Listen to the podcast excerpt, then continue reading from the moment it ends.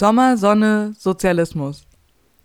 Unser antikapitalistisches Sommercamp 2022 ist über eine Woche Urlaub und Bildung für alle, die die Welt verändern wollen oder schon dabei sind, in Betrieben, Unis und Schulen, in der Klimabewegung, beim Frauenstreik oder in antirassistischen oder antifaschistischen Gruppen, in der Gewerkschaftsjugend als JAVlerin oder in Schülerinnenvertretung.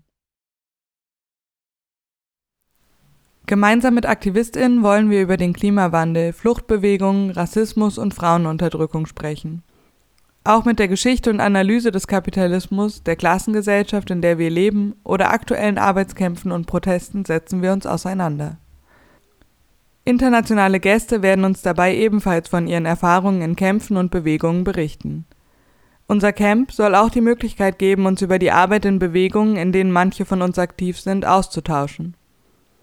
Zusammen werden wir über eine Woche lang in Vorträgen und Workshops lernen und diskutieren, Freizeit, Spaß und kulturelle Angebote, also Urlaub, kommen aber nicht zu kurz.